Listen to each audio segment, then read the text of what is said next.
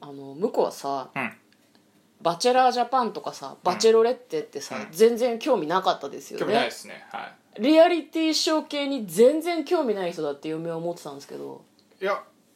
あまあそうテラスハウスとかかも見なくない見てなかった相乗りあい昔テレビでやってたシーズン1ぐらいの時はちょっと見てたかもしれないけどうんうんあ面白かったまあまあ普通うーんまあ、い一応ねほら告白してっていうさ、うん盛り上がりがあるじそうねそゃうんねだからちょうどそのいいタイミングで見ると面白いなとは思うけどね、なるほど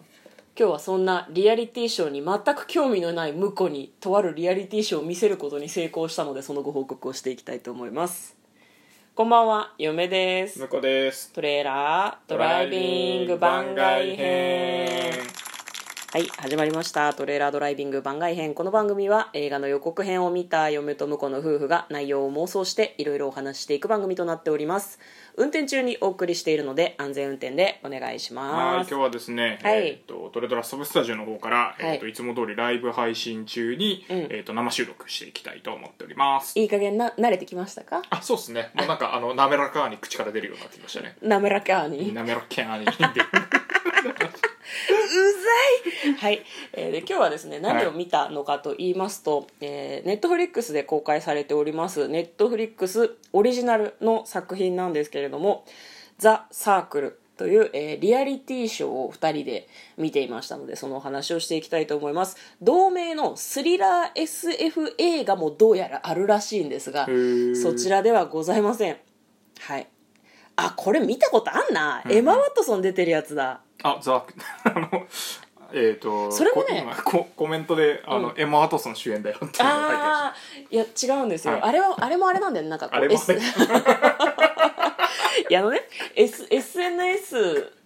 のうサんサークル、まあ、Facebook みたいなのがあって、なんかそれでこう人気になっていかなきゃいけないみたいなああなるほどね感じの世界のおはい話だったと思うんですけど私はあれは見たことがある気がするんですけど、それとはまた別ですね、はいはいじゃあなんかザ・サークルがどういう設定の話なのかっつうのをなんか、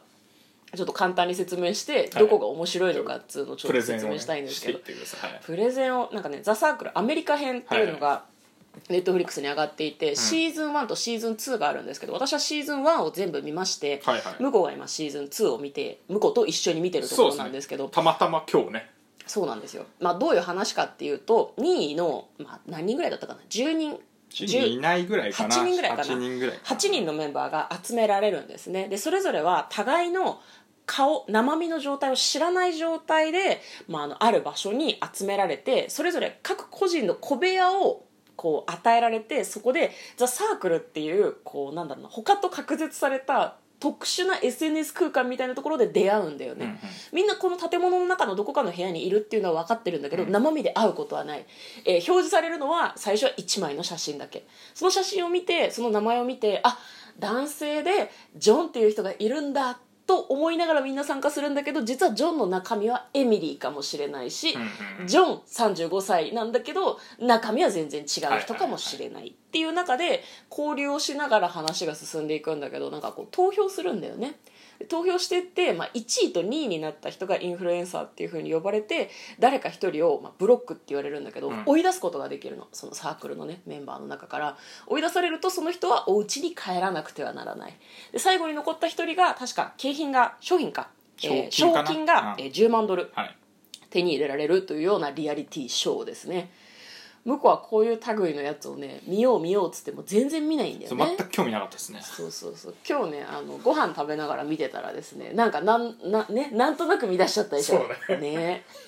ちょっと続きになりだしちゃいましたよねね、内容が気になったんでしょわ、はいかりますよいやなんかねシーズン2は最初からその派閥のようなものが生まれるのが非常に面白いんですねごめんなさないるほどちょっとネタバレを含むので、うんうんこれから「ザ・サークルを見ようっていう人にとってはちょっとあれな話かもしれないんですけど結構その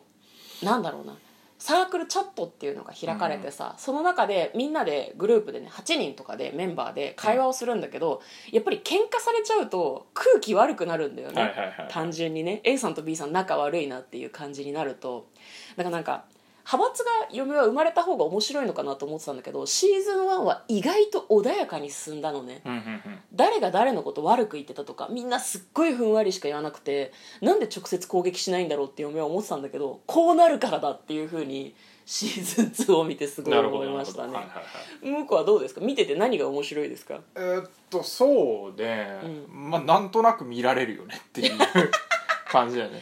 めっちゃ面白いってことではないそうねだなんかね続きが気になるそのえーっとあれじゃないですか本人たちはチうんャットでしかやり取りできてなくて、うんお互い中身も知らなくてチャットだけが手がかりお互い普段っていうかチャット以外の時のうんあの何は考えてるかとかわからないじゃないですかそうねそうだねけど我々はあの外側から、うんあの本人がなりすましてるかどうかもわかるし、うんコメントを打つ前に、うんあのいちいちねうんみんなあの自分の考えを言ってくれるんだよね、そうそうちそゃうんそとうね、うんいや俺はこう思ってるよこいつ絶対嘘だって思いながら「分かる」みたいなそのうをそ書ういそたうりそうそうするのが、うんあれがなかなかね、うんあの表と裏両方見て、うんああでもそれ嘘言ってるけどバレてるよみたいなのとかもうんうんうんうん見れる、そのなんかデバガメ根性っていうかそこを刺激されますねやっぱりねそうなんだようねんでやっぱりさなんか推しキャラとかさ行動が気になるキャラクターがいるとさ、うんその人がやったことが他の人たちにどういうふうに波及して波紋を起こすのかっていうのもちょっと気になるよね、うまくいくのか失敗するのかでシーズン2ではですね、うんワン見てないのに何を語るんだって話だけ どシーズン2ではですね、うジョーカーっていうね、うん概念が新しく入ってきそてうそうそうそううんその新たに匿名チャットを作れるあ匿名のアカウントを作れるんうんだよね、そうそうそうま、であのそのグループチャット内の特定の人になあの全然違う名前で、うんあいつこんなこと言ってたぜみたいなうんうんうんことをやれて、うん結構戦略がの幅が広がったよねそうそうそうなんかそのつ告げ口みたいなことができるんだよね、うんうん新しく入ってくるメンバーに、そうあの人狼に非常に近いなというふうには思いますよねあーそうでですそねれを裏の策略部分も私たちは見ながらそうそうそうそうそうこうあれできるから面白いんだよね面白いねなんかそれはなんか、ああ確かに今思うと人狼はエンタメとして成り立つかもねそういうだ裏の顔をテレビで全部ちゃんとやればね、テレビでやってたりしたものだってあーあそうなんだであれ実際人狼やるの何が楽しいのかって自分が参加できるから、うんそのプレイヤーとして楽しめるのが楽しいわけじゃん人狼は、でもザ・サークルはなんかその疑似体験ができるみたいなところはあるあよあねなるほどねプレイヤーと、としても推しキャラがいればその人の気持ちでやれると思うので、ねうんまあ、そのいろんなねイベントがあるんですよね今ちょうど見てた感じだとそのマネキンの頭が届いてそれにこう綺麗にお化粧をしてその素敵な自分を作りましょうみたいな、こうゲームがあるんだけどそれとかも例えば女性になりすましている男性とかはお化粧の仕方がわからないんだよね、うん多分それが結構ネックになりそうだなっていうのがありますよねあーなるほどまあ、あとその出てくるキャラクターとかも大事だなとは思ったその人っていうかキャラそうクター僕はうん見てて、あの良かったのが後から新メンバーで来る誰だっけ名前忘れちゃったチャットチャックなんだっけ 誰だろなんか一人いるのよ男の人がううんあのその人が結構ハンサムなんだけど、うん僕が好きなうんあの、ドラマのミッチェルフレンあミッチェルか、うんフレンズの上位 うんに結構雰囲気が似てて90年代のドラマですけそどうめちゃくちゃいいのよちょっとバカっぽいところとかそう やたら肉体をアピールしてるところとか、ね、ずずっと上裸なのなんでなのそうそうそうそう服着なよってすごい思うんだけもどうキャラクター設定完璧僕あれあの人が落ちるまでずっと多分見ると思う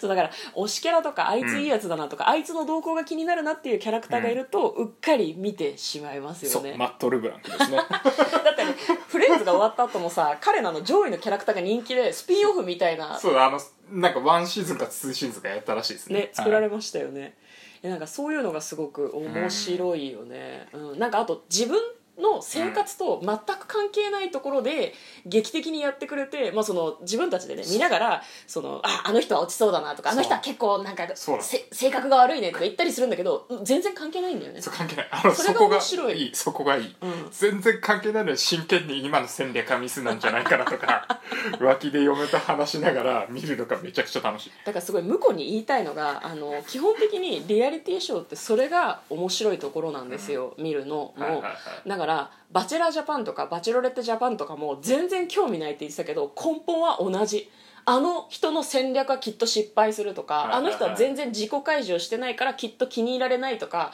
自由に妄想しながら見れるんだけどテレビの電源を切ったら終わりっていうところがいいんですよ、うんなるほどねうん気軽じゃんまあ確かに確かにまああとなんだろうゴシップ根性みたいなのが見れるから